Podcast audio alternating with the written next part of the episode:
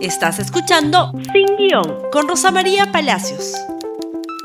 Muy buenos días amigos y bienvenidos nuevamente a Sin Guión. Muy bien, y hoy día vamos a hablar del el señor Castillo, también vamos a hablar por supuesto de Keiko Fujimori, pero vamos a hablar de Pedro Castillo en esta estrategia de demolición de instituciones constitucionales que francamente no se entiende.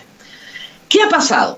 El día de ayer en una cuenta de Twitter llamada 2021 Libre, que el señor Vladimir Cerrón ha dicho no les pertenece, no es parte de las vocerías oficiales de Perú Libre, se publica en tono de alabanza un extracto de unas declaraciones en un meeting de Pedro Castillo en primera vuelta, en marzo pasado, como si fueran actuales. Y en ellas dice con absoluta claridad que va a cerrar la Defensoría del Pueblo. Y obviamente ya había dicho, lo hemos comentado varias veces, que también iba a destituir a los magistrados del Tribunal Constitucional. Pero en este caso es cerrar, demoler, acabar con la Defensoría del Pueblo. Una institución que puede tener defectos, pero que realmente está al lado de la defensa de los derechos humanos. El señor Pedro Castillo se ha apurado horas después a decir que por favor denuncien esa cuenta, esa cuenta de Twitter no lo representa y eso es verdad. Pero haciendo la verificación del video y de su voz y de lo que dijo, efectivamente ese es un meeting de marzo pasado donde dijo que iba a cerrar la Defensoría del Pueblo. El señor Castillo tiene un mensaje muy claro en primera vuelta radical, un mensaje que busca la destrucción de instituciones públicas, no busca la construcción. Una cosa es remodelar y otra cosa es demoler. Una cosa es construir y otra cosa es demoler. Esto es una propuesta de demolición de instituciones que hoy vista la conducta del señor Pedro Castillo, él se arrepiente de haber hecho esos enunciados, porque si no, no nos pediría que denunciemos esa cuenta. Tendría que salir a decir que él se arrepiente de haber dicho que va a destruir la Defensoría del Pueblo. La Defensoría del Pueblo es una institución que se creó en la Constitución del 93. Su acción no es resolutiva, trabaja con el magisterio de la persuasión. Y ubica al ciudadano frente al poder, se ubica al lado del ciudadano frente al poder para rendir, para pedirle al, Estado que le preste los servicios al ciudadano o que rinda cuentas sobre graves violaciones a derechos humanos y a veces no tan graves. El defensor del pueblo ha sido una figura, o la defensora del pueblo, han sido figuras claves en momentos críticos de la democracia peruana, desde que, reitero, se constituyó la institución en 1993 en la Constitución y comenzó a operar formalmente en 1996. Hemos tenido muy buenos defensores del pueblo, que han tenido que trabajar en circunstancias muy difíciles y llevar la voz de las personas que no tienen voz no puedo entender por qué el señor Castillo propone abolir una institución de defensa de los derechos humanos. Pero si se entiende en el contexto del ideario programa de Vladimir Cerrón, en efecto hay un desprecio en ese programa por las ONGs en general y en particular por las ambientalistas y por las defensoras de derechos humanos porque efectivamente quien defiende los derechos humanos defiende la libertad. Y quien defiende la libertad es un obstáculo para un proyecto marxista-leninista, como se proclama el señor Cerrón, aun cuando así no se proclame el señor Castillo. Varias instituciones y hoy varios partidos políticos están pidiéndole al señor Castillo precisiones.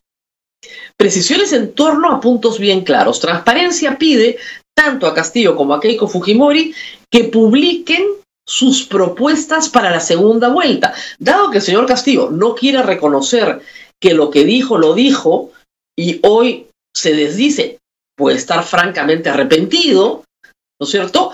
Tiene que decirnos qué es lo que sí quiere hacer. Porque este plan de demolición puede funcionar en una primera vuelta, pero no le va a funcionar en una segunda vuelta por más antivoto que tenga Keiko Fujimori. Uno no puede salir a demolerlo todo. El Tribunal Constitucional y la Defensoría del Pueblo son las dos instituciones que se paran frente al poder para defender los derechos fundamentales. Si uno desnaturaliza o elimina esas instituciones, el ciudadano se queda desamparado frente al poder, el poder que quiere tener él. Entonces, bueno, claro, estamos en situación de desventaja los ciudadanos. Ese es un proyecto que no es viable. Muchas voces han salido a defender, por supuesto, en las últimas 24 horas a la Defensoría del Pueblo, pese, pese a todos los defectos que pueda tener pese a que su actual titular, el señor Walter Gutiérrez, fue elegido en una concertación, en una repartija en el Congreso, donde Pero Pablo Kuczynski le dio la orden a sus congresistas de que votaran a favor de la propuesta del APRA y el Fujimorismo, que era el señor Walter Gutiérrez. Pese a todo ello, la Defensoría desarrolla un papel que es muy importante para el país, defendernos de los abusos del poder reclamar por la prestación de servicios públicos, poner en evidencia, transparentar las carencias del Estado peruano en materia de servicios públicos. ¿Por qué el señor Castillo va a querer demoler eso? No nos queda claro, pero si está arrepentido, tiene que decirlo. Varios partidos políticos están comenzando a pronunciar, ya el Partido Nacionalista y Avanza País están sacando comunicados diciéndoles a ambos candidatos, vamos a apoyar al que se defina en estos puntos. Y casi todos piden seguridad jurídica. Número uno, seguridad jurídica. Y tú no puedes tener seguridad jurídica si el candidato presidencial está demoliendo instituciones que son en beneficio de la población, sirven para la gente. Esto va más allá de lo económico. Esto va más allá, reitero, de lo económico. Lo económico es muy importante y efectivamente el plan del señor Castillo es pésimo. En materia económica, lo que propone el señor Castillo en el ideario programa del señor Cerrón, lo único que trae es más pobreza para todos los peruanos. Eso lo sabemos, creo que no hay mucha discusión. Pero en otros temas en los cuales Keiko Fujimori puede aglutinar un antivoto muy grande, ¿no es cierto? Es justamente en su animadversión a respetar derechos fundamentales, como el derecho a la libre expresión y la persecución que tuvimos con su Congreso. Pero si el otro candidato sale no solamente con propuestas contra derechos fundamentales, sino con la demolición de las instituciones tutelares de esos derechos fundamentales, está peor, está mucho peor.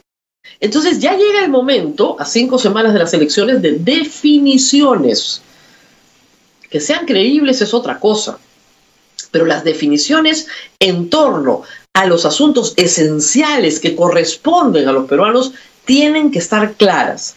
Como les dije ayer y reitero, hay que tener calma porque ni Keiko Fujimori ni el señor Castillo tienen mayoría en el Congreso para hacer y deshacer lo que les da la gana. Un presidente de la República tiene límites constitucionales. El señor Castillo puede querer, desear destruir la Defensoría o el Tribunal Constitucional, pero no lo puede hacer. Tengamos eso en claro. Pero el deseo de hacerlo, sí indica, ¿no es cierto?, un camino. Y ese camino es el de el no reconocimiento de derechos fundamentales. Y ese no es un tema económico, es un tema de carácter estrictamente social y político. Todos los peruanos tenemos derechos fundamentales. Si nuestro presidente o nuestra presidenta no respeta las instituciones que defienden nuestros derechos fundamentales, entonces estamos fuera del Estado de Derecho, estamos en una demolición del Estado de Derecho. Tenemos que defender sobre todas las cosas el derecho a la vida, el derecho a la dignidad, el derecho a la intimidad, el derecho a la propiedad, el derecho a la educación, al trabajo, el derecho a reunirnos, a transitar, el derecho a crear, el derecho a pensar, el derecho de culto. Todos esos derechos fundamentales, el corazón de nuestra Constitución, se defienden por la Defensoría del Pueblo y se defienden por el Tribunal Constitucional. Si alguien ataca a esas instituciones, reitero, más allá de lo económico, está atacando lo que es intrínsecamente la defensa del ciudadano frente al poder. Y eso es muy grave. hay que dejarlo dicho hoy para que quede claro para todos. Por más antiguo que tenga Keiko Fujimori, ¿no es cierto? Keiko Fujimori, en medio de todo esto, con todo lo que ha hecho contra la libertad de expresión y otras libertades, por lo menos no propone demoler instituciones básicas, que son un freno para ella, si es que llega a la presidencia. El señor Castillo sí lo ha propuesto en primera vuelta porque quiere librarse de los frenos para él. Y eso, reitero, es muy grave. Nos tenemos que despedir. No se olviden de compartir este programa, por favor, en Facebook, Twitter, Instagram y YouTube. Y nos vemos nuevamente el día de mañana en Sin Guión. Hasta pronto. Gracias por escuchar Sin Guión con Rosa María Palacios. Suscríbete para que disfrutes más contenidos.